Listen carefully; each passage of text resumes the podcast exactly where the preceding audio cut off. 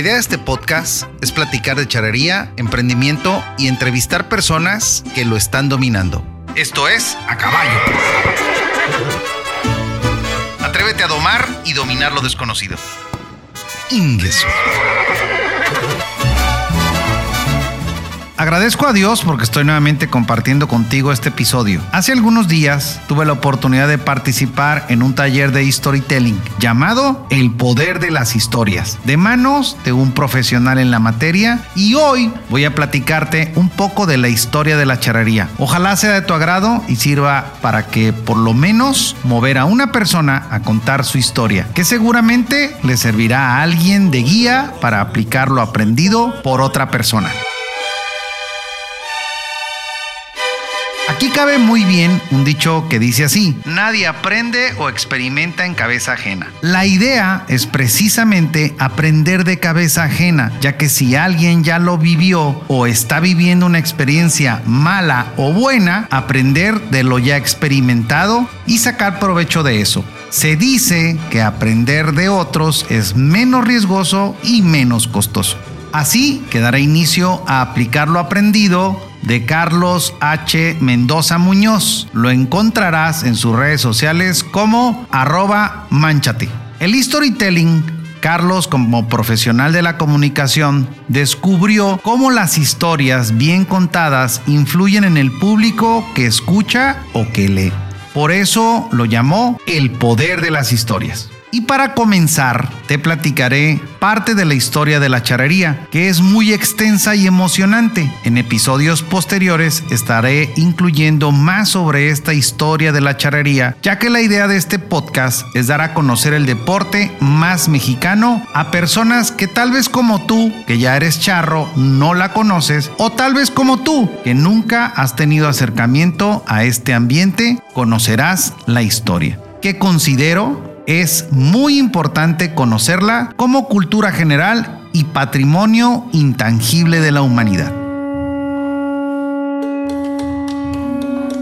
Los indígenas, durante el tiempo de la colonia, en casi todo lo que hacían eran menospreciados, vejados y juzgados con rigidez. Por tanto, siendo el caballo un animal muy útil en la conquista, le tuvieron gran estima y no fue fácil permitir que los recién conquistados los tuvieran, ni siquiera para amansarlos, pues se temía que descubrieran uno de sus secretos claves en la lucha por la conquista y los derrotaran.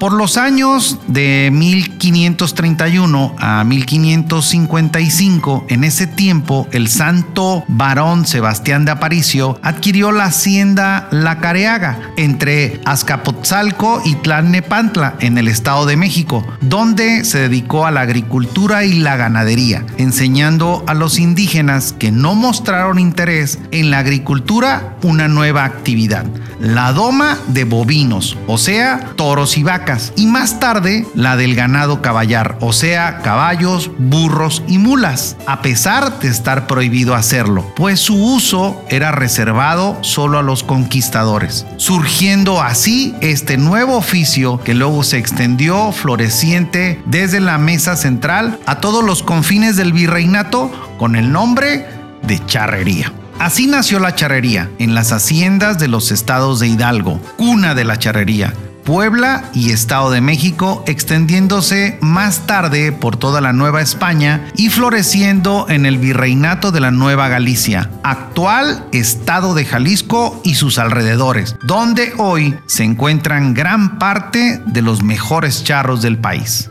Posteriormente y poco a poco, la charrería creció al generalizarse el uso de los caballos entre los habitantes de nuestro país, donde los hacendados y sus servidores de confianza hacían gala de su pericia y destreza en el manejo de los animales consumando útiles y valiosas maniobras con arrojo, valentía y pericia. En 1880, la charrería profesional tuvo su origen. Fue entonces cuando apareció el famoso charro ponciano, cuyas hazañas reconocemos por los corridos y canciones. Ahí viene el charro ponciano dando vuelta a la estación. Viene pegando de gritos porque lo hicieron. Su nombre fue Ponciano Díaz, originario de la hacienda de Atenco, en el estado de Hidalgo la primera ganadería que se estableció en América. Dio gran impulso e incremento a la charrería, convirtiéndola en espectáculo de valentía y pericia digna de admirar. Combinaba la charrería con la tauromaquia, siendo así el primero en ejecutar la suerte de banderillas a caballo, inventada por Ignacio Gadea, otro charro mexicano que perteneció al equipo de don Ponciano Díaz, junto con Agustín y Vicente Oropesa. Celso González, Vicente Conde y Manuel González Aragón, pioneros de la charrería actual, con quienes partió a España en 1889 a dar una exhibición de charrería y toros al estilo mexicano. La charrería, por otra parte, está relacionada con la sastrería, sombrerería, platería, zapatería, fustería, talabartería, curtiduría, fabricación de zarapes, elaboración de reatas, herrajes, bordados y trabajos en pita. Así que, adentrándose en el tema de la charrería, resulta interesante hasta para tomarlo como un tema para un programa cultural a nivel escolar por tratarse de un valor histórico muy importante.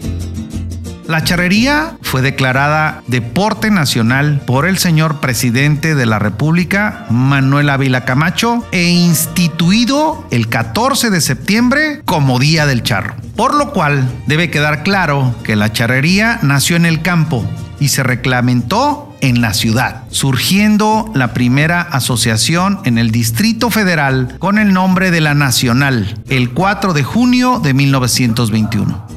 Posteriormente surge el 29 de abril de 1923 la segunda asociación de la República con el nombre de Club Nacional de Charros Potosinos, ahora Potosina de Charros en la ciudad del estado de San Luis Potosí. Y el 8 de agosto de 1923, en Toluca, Estado de México, la tercera Asociación de Charros del Estado de México. El 16 de diciembre de 1933 fue fundada la Federación Nacional de Charros que se dio a la doble y fructífera tarea de agrupar a todas las asociaciones de charros del país para organizar competencias y elaborar un reglamento común que unificara criterios en la práctica de este deporte nacional.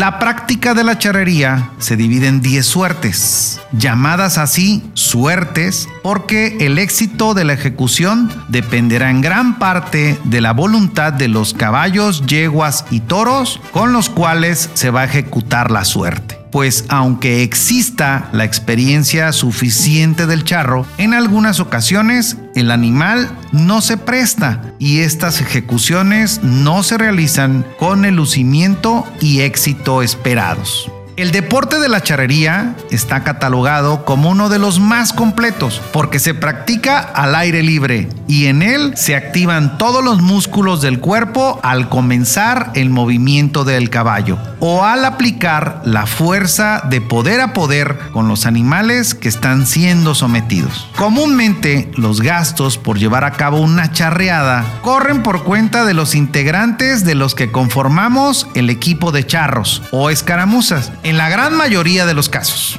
Ahí estriba también la nobleza del deporte, pues se arriesga la integridad física del charro o escaramuza siempre, desde que comienza su relación con el caballo, quien no tiene palabra de honor por nada y menos en cuestión de temperamento. Por lo cual se dice que en el momento de meter el pie en el primer estribo, se toca el escalón más importante para llegar al cielo, acortando así la distancia entre este mundo y el de la eternidad.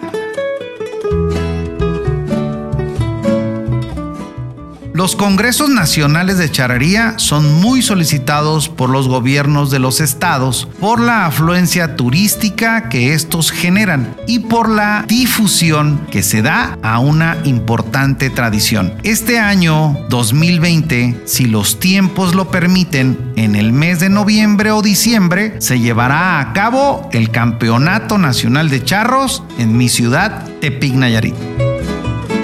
La charrería está considerada como reserva del ejército en la rama de la caballería, por lo que además de la disciplina deportiva, existe la obligación de observar ciertas normas adicionales al deporte. Luego de un proceso de elaboración y evaluación de cinco años y gracias a las gestiones gubernamentales, la charrería, tradición ecuestre en México, fue declarada Patrimonio Inmaterial de la Humanidad lo que la convierte en la octava manifestación cultural viva de México que recibe esta distinción.